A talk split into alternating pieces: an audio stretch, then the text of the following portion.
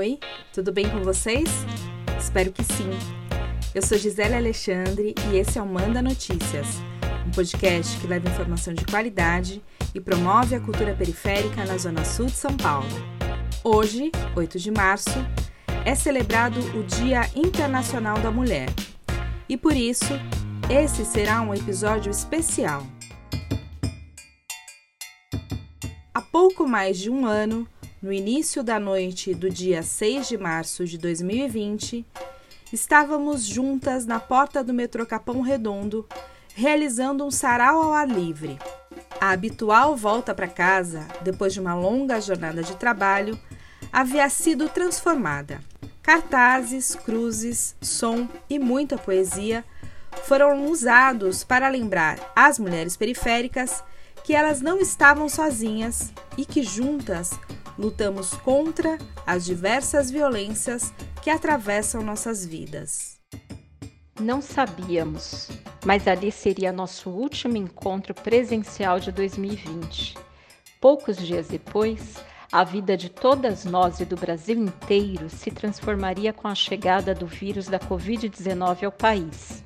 Até então, a Escola Feminista Biayala organizava encontros mensais de estudos, conversas e acolhimento, onde buscávamos compreender o funcionamento dos sistemas que nos oprimem. Eram espaços de cura, compartilhamento e fortalecimento da atuação de muitas de nós nos territórios periféricos. Por conta da pandemia, esses encontros presenciais foram interrompidos. Mas, antes que pudéssemos ficar preocupadas com a impossibilidade de organizar nossos encontros, veio a preocupação maior com a fome que começava a ameaçar nossas famílias, vizinhos e amigos. Com isso, ainda no final de março, já nos organizávamos para apoiar os nossos da forma que podíamos. Coleta de alimentos doados por quem também não tinha muito, mas se solidarizava com as vaquinhas e outros tipos de doações. Cerca de 100 famílias chefiadas por mulheres constituíram uma planilha onde registramos cada incidente, cada criança nascida, cada luto, cada enfermidade. Famílias continuamente apoiadas com cestas básicas, atendimentos psicológicos e conversas amigáveis pelo celular. Assim, criamos novos vínculos e uma rede de apoio formada por mulheres periféricas. Nunca tivemos escolha. Nos mover e nos organizar nunca foi uma opção para nós mulheres pobres, pretas, indígenas, faveladas e periféricas. A escassez, a violência do Estado e a exploração de nossos corpos sempre nos deixaram a união como único caminho de sobreviver. Assim, o fazer juntas, que ao longo de 2020 colocamos em prática, é algo quase intuitivo. Algo que, de certa forma, está introjetado desde a infância em cada uma de nós e que aprendemos com a sabedoria de nossas mães e avós, algo que compõe a nossa genealogia ao longo dos séculos. Num mundo onde a única forma de conhecimento validada é a que parte da escola, da universidade e da escrita, foi na sabedoria analfabeta de nossas ancestrais que embasamos nossas práticas, Olhando para nossas avós benzedeiras, por exemplo, compreendemos que, diferentemente de uma concepção colonial, não é possível separar corpo, mente e espírito. Acreditamos assim que tudo passa por essa tríade e que nosso corpo-templo é sagrado e precisa ser cuidado e olhado como parte integrante da nossa comunidade e do meio ambiente. Semelhante às nossas avós benzedeiras, que às sextas-feiras abriam suas casas a toda a comunidade para tirar quebrante, espinhela caída e cobreiro. Com os conhecimentos que temos e da forma que podemos, vamos compartilhando, sendo apoio e sendo apoiadas. Dessa forma, neste 8 de março, olhamos para a sabedoria de nossas mães e avós para construir um futuro em que os corpos, mentes e espíritos periféricos sejam livres de todo e qualquer sistema opressor. É na coletividade, no cuidado e no acolhimento que encontramos caminhos de resistência e existência com dignidade. A voz de minha bisavó ecoou criança nos porões do navio. ecoou lamentos de uma infância perdida. A voz de minha avó ecoou obediência aos brancos donos de tudo.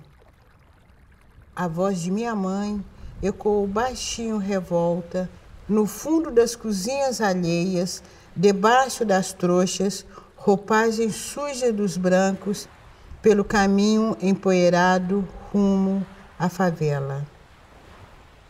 A minha voz ainda ecoa versos perplexos com rimas de sangue e fome.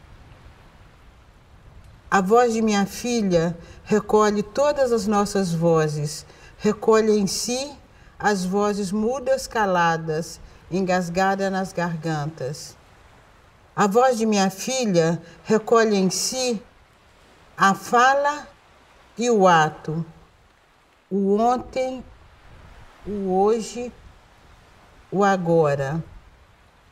Na voz de minha filha se fará ouvir a ressonância, o eco da vida, liberdade.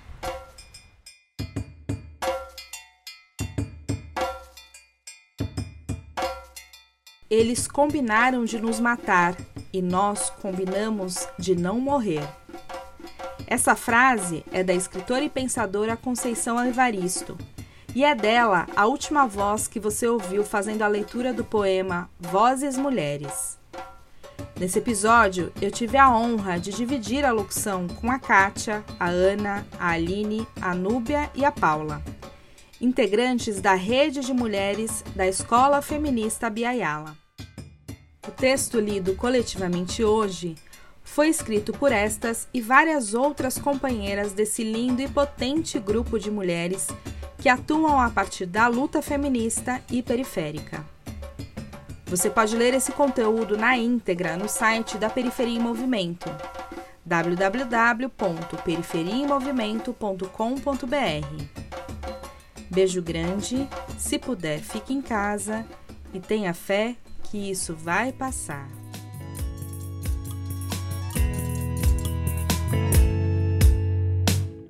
Mulheres periféricas lutam, as próprias mãos e são suas próprias bases. Que não haja toque de recolher para tirar dela o direito de voar. E que não haja escuridão para tirar a chama no fundo do olhar. Que não haja bala para matar o amor da menina que embala. E não há faca que vá cortar a sua garra.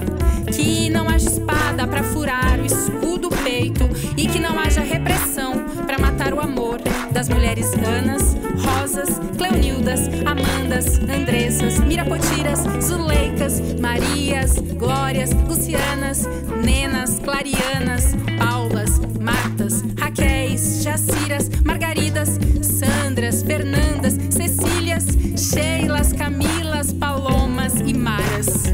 Nem vem, nem tentem nos matar. A nossa arma é o amor.